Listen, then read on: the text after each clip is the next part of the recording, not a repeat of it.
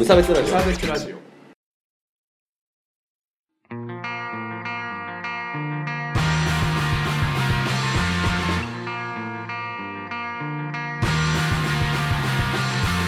鈴木一軸です。無差別ラジオダブルです。始まります。よろしくお願いします。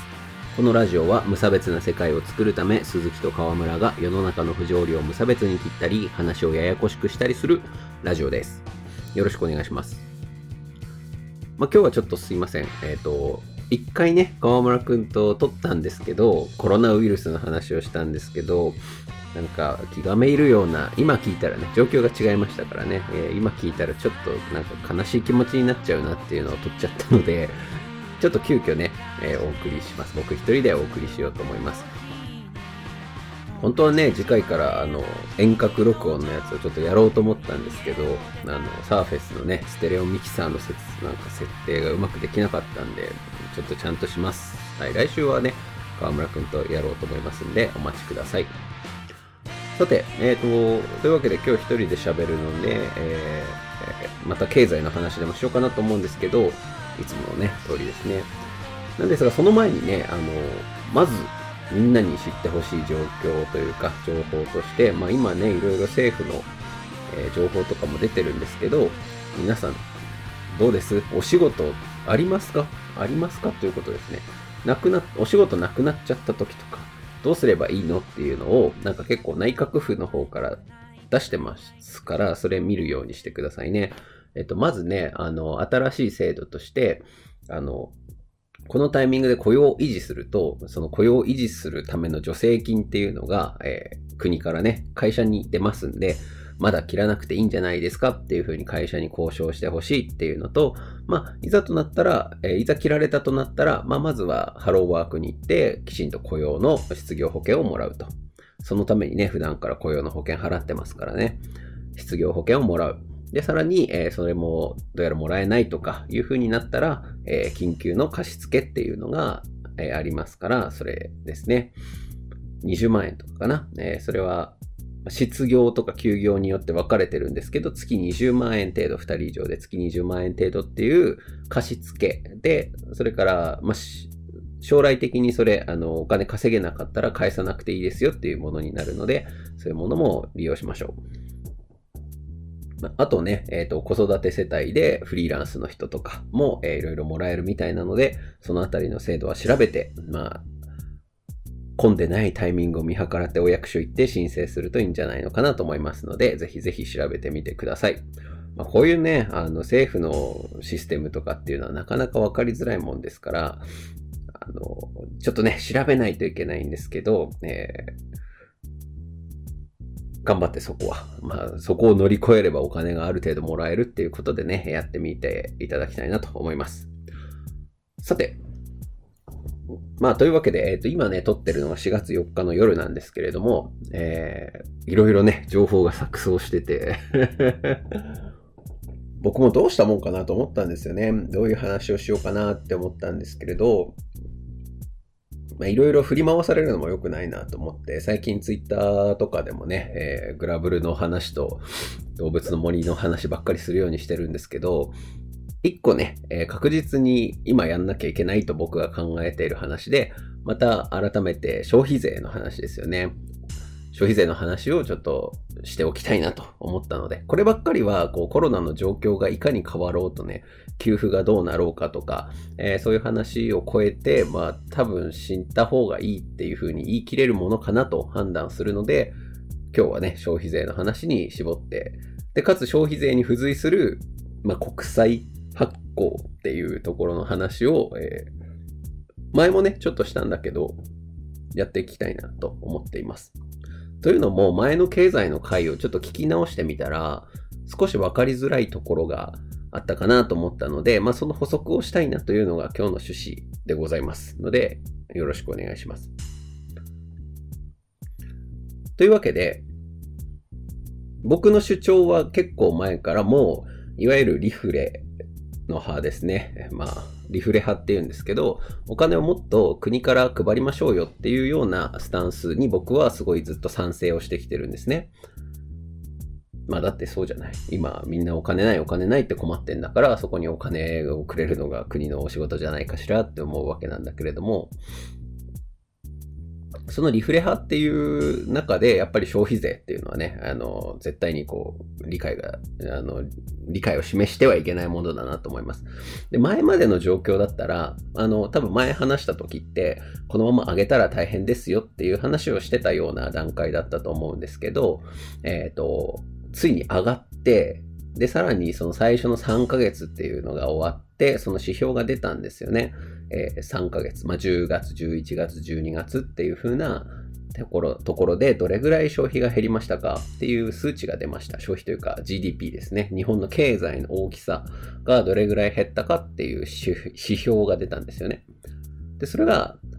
え、速報値で6.3で、えー、決定の値で7.1%のマイナスだったんですよね。まあ、これは年次換算ですね。3ヶ月ですぐそんな行ったわけじゃなくて、このままの状況を3ヶ月続けると、前の年より1年、えー、7%減りますよ。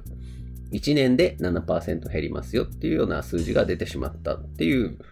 事実が起きたんですよね。10月から12月の間でですよ。10月から12月の10月1日から上がって、その3ヶ月間を続けると、去年より消費の数が、消費とか、経済全体、お金のやり取りとか、日本で消費されたものとか、っていうのが全部合わせて7%減りましたよってことなんですよね。まあ、ちょっと厳密に言うと違うんですけど、まあ、GDP で調べてね、えー、まあ GDP はざっくり言うと日本と、日本でのまあ全部の経済活動のまとめなんですけど、まあともかくそれが7%減ったんですよ。経済が。日本の経済の大きさがね。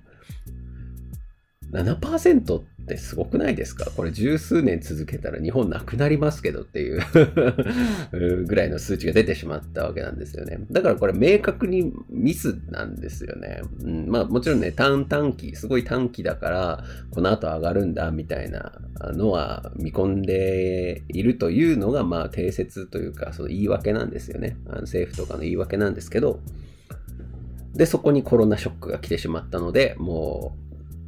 そういった言い訳も通用しないような状況になってしまったということですよね。何が言いたいかっていうと、前までは予想で言ってたんだけど、今回もう事実として、たった3ヶ月でめちゃめちゃに経済の状況が良くなくなっちゃったっていうことですよね。だから、いよいよもってやっぱりそうなんだなっていう、まあ予想通りなんですけど、完全に予想通りなんだけど、あの、もう悪くなったっていう結果が出たんだから、それは訂正していく方向に流さないといけないよねっていうことなんですよね。間違ってましたっていうことですよね。なので、まあ、そこにコロナショックっていうのがあったので、今こそやっぱりもう一度消費税減税っていうのを目指さないといけないなということなんですよね。だって良くないんだもんっていうことですね。消費に罰金を払わせてるわけだから。おかしくないですか？何度も言うけどさ、消費してもらわないとさ、みんな商売上がったりだっつってんのに、なんで消費すると罰金されるんですかって思いませんかね？むしろ消費したらお金くれるぐらい欲しいですよね。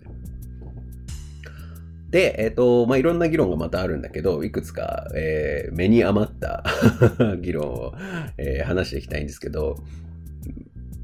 じゃあ、今ね、あの、今度コロナが来たから減税しましょうってなって、じゃあ、例えば6月から消費税が5%になりますよとか、0%になりますよとかっていうふうにしたら、じゃあ今度5月とかまで、買い控えが起こるじゃないかっていう議論があるんですけど、いや、あの、そんなこと言、まあ、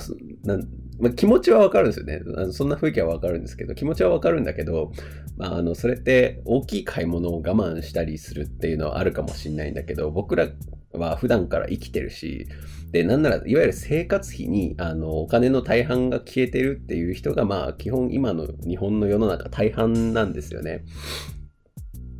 貯蓄がない、30代以下で確か貯蓄がない世帯がほとんどっていう、まあ、データもあるぐらいですから、まあ、貯めてなんかないわけで、常に入ってきたやつ全部使ってるわけだから、そういう世帯がすごい多いから、まあ、ちょっとした買い控えはあるかもしれないけど、えー、その後、えー下がるというふうになっていったら、その後どんどん良くなっていくから、そのためのコストとしては非常に小さいものになると思うんですよね。で、さらに、まあ、今回のコロナ禍でいうコロナの真月と書いてコロナ禍においては、じゃあ、その、期間さえ設定できれば、逆に、で、あの、給付っていう、お金の給付っていう話が出てくるんですよね。お金の給付や、え、社会保障の割引とかっていう話が出てくるんですけど、まあお金を配りますよ。ただしこれは消費税が、えー、例えば6月から減税しますとなったら5月中に使い切らないとなくなってしまうお金ですよっていうのを配るっていう2本立てっていうのがすごく美しいとは思うんですよね。で、最初そういう話もちょっと出てたような気もするんですが、なくなっちゃったけどね。今給付の額とかはなんかすごい減っちゃった、減っちゃって、なんだなんだみたいな感じですけどね。まあ、僕は一律10万円給付をしてくれというスタンスでありますけれどもね。いや、だからさ、結局、ご褒美になるじゃないですか。あの、自粛。今、自粛しろっていう話でも、まあ、自粛をして、あと2ヶ月耐え切り、耐え切ってくれたらとか、まあもしくは収束した後に消費減税でもいいですよ。すごく大きくね、お金を動かすためにね。じゃあ10月に収束したら、あとはもう消費減税しますよ。ワクチンが開発できたら消費減税しますよ。で、そこまでは、えー、政府がお金をたくさんあげるから使ってねっていうスタンスがいいと思うんだよね。何かは変ですかね？これ、これの何がおかしいんだろうって、すごいずっと思ってるんだけど、まあやらないっていうお話ですよね。消費減税は、えー、なかなか難しそうだなっていうところですね。で、現状、消費減税をね、今ね、自民党の中、自民党の中から国会議員で賛同者が大体68名ぐらい、えー、の、えー、日本の未来を守る会みたいなところが、えー、同意を出しているのと、立憲民主党の一部、それから国民民主党の一部、それから令和新選組はずっと昔から0%の主張していると、消費税0%の主張しているというところで、次の選挙。まあ次の選挙僕はまあその辺にいた人たちはちょっと応援したいなというふうに思っている次第でございます。で、各党にまあ一部いるみたいなんですが、なかなか上の方ですね、岸田麻生ラインがなかなか崩せないという、もっぱらの政治的な動きがあって、なかなか消費減税動かないみたいなところがあるみたいですよね。うん、もう大人の事情すぎるからね、そんな話くだんないからやめてほしいなっていうふうにすごい思いますけどね。これも、安倍一強の弊害かというか、まあ、自民党の老害たちの弊害だなというような印象ですね。まあ、さて、ともかく消費税を減税してほしいなっていう話なんですが、それに対する対応として、まあ、ここからが今日のね、あの、追加の本題なんですけど、えー、消費税は、を減税しないんですかと国会答弁とかで見てると、いや、消費税はもう切り札なんだと、まあ、社会福祉を支えるための切り札なんですよっていう返答があるんですね。で、ここで大体そのリフレ派の人たちの発言としては、あの、いや、国債でやりましょうよっていう話になるんですね。国債。えー、赤字国債。まあ、国の借金で払えばいいでしょっていう話になるんですね。で、そうすると、や、財政健全化っていうのをしなくちゃいけないんですよ。PB ですね。プライマリーバランスだっけ？うん、プライマリーバランスってやつですよね。まあ、えっ、ー、と、収入と支出のを、収入を多くして、えー、赤字を減らすっていうようなことですよね。これをしていかなきゃいけないんですよっていう話なんだけど、なんかそれは違うよって話を今からしますよ。今からしますかね。違うんですよ。えっ、ー、と、まあよく、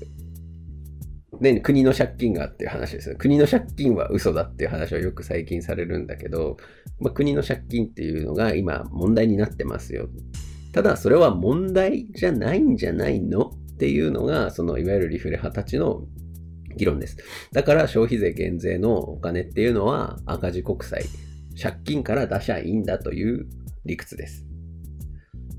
で、これも前は、前にも言ったんだけれども、えっ、ー、と、なんで借金してると良くないんですかっていう話ですよね。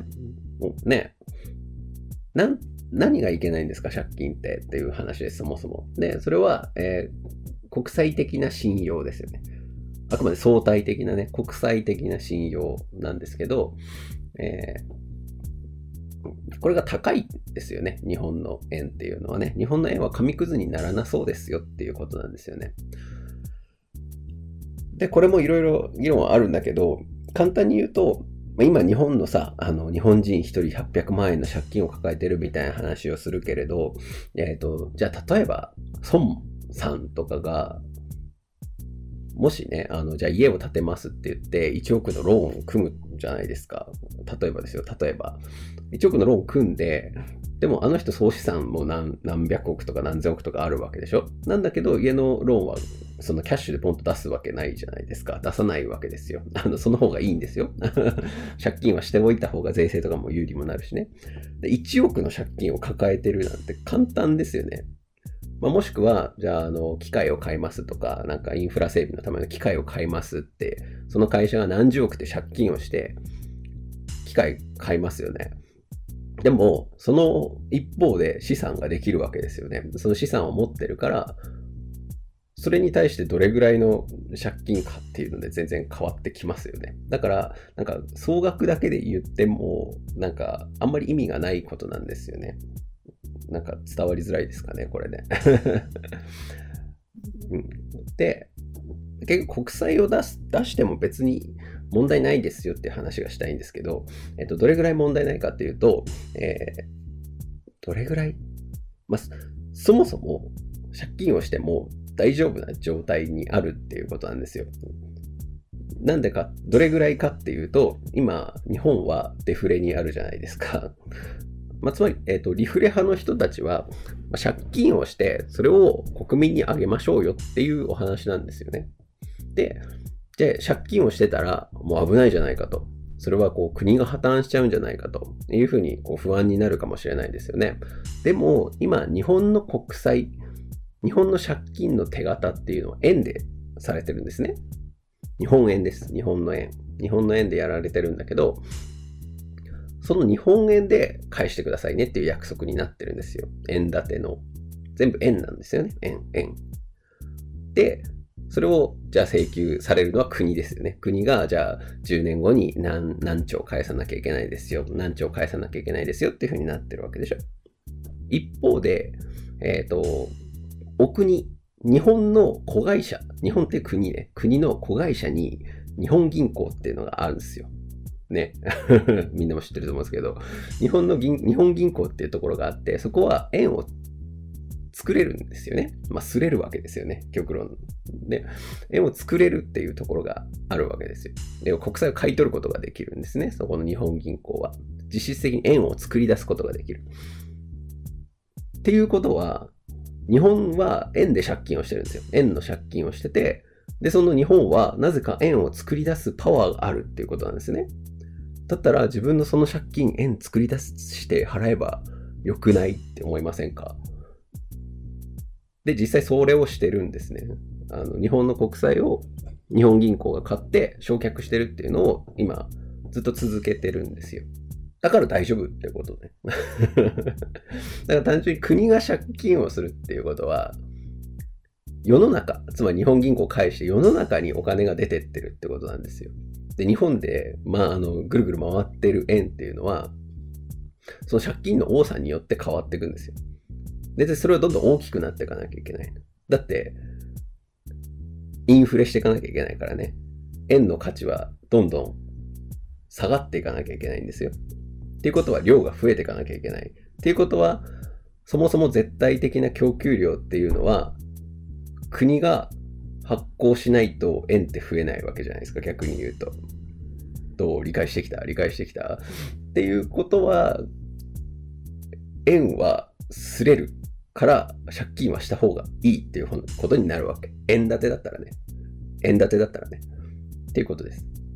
で、じゃあさ、じゃあギリシャがデフォルトしましたよとかいう話あったじゃないですか。この前もどこだっけ？あの、レバノン？あの、ゴーンさんのところがデフォルトに近い状況になったというのがあって、それが問題視されたんですけど、どういうことかっていう話ですよね。あれはドルで立ってたんですよね。だから、とかユーロとかね、えー、立ってたわけですね。要は、えー、日本で例えたら、日本の国債をドル建てで発行します。まあ、今、韓国とかも通貨危機ってなっ、えー、と昔なってたんですけど、えっ、ー、と、日本の借金を円で発行するんじゃなくて、ドルで発行しますよっていうことができるんですよね。まあ、ドルで借りるから、ドルを借りるっていう。で、そうすると、どれだけ円を吸ってもドルに変えないといけないわけじゃないですか。で、そうすると、どれだけ円を吸っても、円を吸った分、ドルに対しての円の価値っていうのはどんどん下がっていっちゃうわけですよね。多くなっていったら価値が下がるでしょだから、日本で円の量を2倍にしたから、それで2倍のドルが買えるっていうことではないんですよね。円の量が2倍になっちゃったら、円の価値は半分になるから、同じ量のドルしか買えないわけ。どや？もう一回言いますよ。もともとは100円で1ドルだったんだけど、じゃあ簡単に、じゃあ、えっ、ー、と、ドルあえ、日本円をもう100円すりましたってなったんだけど、でも、世界中に存在してるのが100円と1ドルだけだったら、100円と1ドルのところに100円をもう一回足しても、100円の希少価値が半分になりましたよね。まあ希少価値で判断してるんじゃないんだけどさ。っていうことは、円の価値が下がっちゃうから、買えるドルの額っていうのは同じになっちゃう。ちょっとね、正確には、厳密には違う仕組みなんですけど、まあそういうことなんですよ。だから、えっ、ー、と、自国通貨で立ってる、立ってない借金っていうのは、えっ、ー、と、自国の通貨発行機能で解決できないっていうところがある。なので、ドル建てはまずいっていうことなんですよ。で、それは増えたら良くないんですよ。その借金が増えたら、日本は破綻するって紫色の紙の人が言ってるのは正しいんですけど、今は円建てだから大丈夫っていうのが、いわゆるリフレ派たちが言ってる理論ですね。だから財政破綻というのはしないの。財政破綻っていうのは、よその国からの信用がなくなったら、今時の財政破綻っていうのは起きるわけですね。とか銀行のデフォルトとかね。それも同じだよね。という感じです。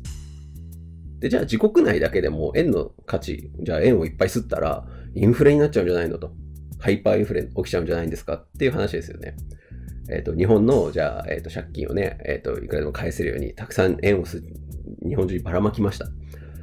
でも、それはだから急激じゃなければ OK っていう話ね。ハイパーインフレっていうのが、ハイパーは起きてほしくないんだけど、インフレって基本起きてほしいですよね。あの、これ起きてほしいものなんですけど、インフレ起きてほしくない、欲しいものだから、それは前回参照なんだけど、そうならないレベルではお金は出していいわけ。で、今、インフレ率っていうのは2%割ってるわけ。で、インフレ率っていうのは何にもしないでも、えっ、ー、と、まあ、神の見えざる手に任せておいても、勝手に、えー、年間2%ぐらいインフレしていくっていうふうにも結論が出てるんですね。まあ、研究が出てるんですよ。で、今2%を割ってるっていうことは、もうそれより妨害されてるってこと。要は、日本の国がお金を吸い上げすぎてるっていう意味なんですよ。お金の価値を上げちゃってるってわけ。下げなきゃいけないのに。本当は2%によりもっとね、高く国が介入して2%をもっと3%、4%にっていうふうにしなきゃいけないのに0.8%ぐらい下げちゃってる。つまりお金を吸い取りすぎちゃってるっていう状況なわけです、わけなんですよね。だから逆に言うと、その3%とか4%、まあね、10いってしまうとまたバブルになっちゃうんだけど、にな、なるまで、そこに行くまで3%とか4%とか、今目標2%ですけど、インフレターゲット2%に、を達成するまでっていうのは、なんだったら赤字の国債っていうのを発行し続けていいっていうのが、リフレの考え方ですね。良さそうでしょ？なんか、納得いくと思うんですけど、どどうですか？なんか財政破綻、だかまあ、ポイントは2つあって、だから財政破綻っていうのは、誰から見て信用がなくなっちゃうのっていう話ですね。誰から見ての信用がなくなるか。だから外国からの信用がなくなるかっていうのはドル建てじゃないから OK って話。で、国内からの、えー、信用がなくなっちゃうんじゃないのっていうのについては、少なくともインフレターゲットを2%として、2%のインフレとか、まあ3%、4%ぐらいだったら、の、えー、勢いで、えーと、お金の価値が下がっていくのであれば、えー、みんなも文句言わないってことですよ。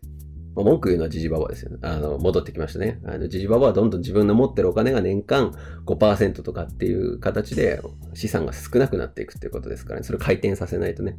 だから、えー、インフレ政策っていうのは老人の反対を受けるわけなんですけども、今こそやらなくちゃいけないということですね。若い世代を救うためにインフレにしましょうよっていうことですね。経済成長をさせるためにはインフレにしなきゃいけないということです。なんか分かりやすくなったのか不安ですけど、言いたかったのはこんな感じ。じゃあ、疲れたのでこのぐらいで。えっ、と、また来週は河村くんと一緒に明るい話でもしようかなと思いますので、よろしくお願いします。エンディングもなしで。お疲れ様でした。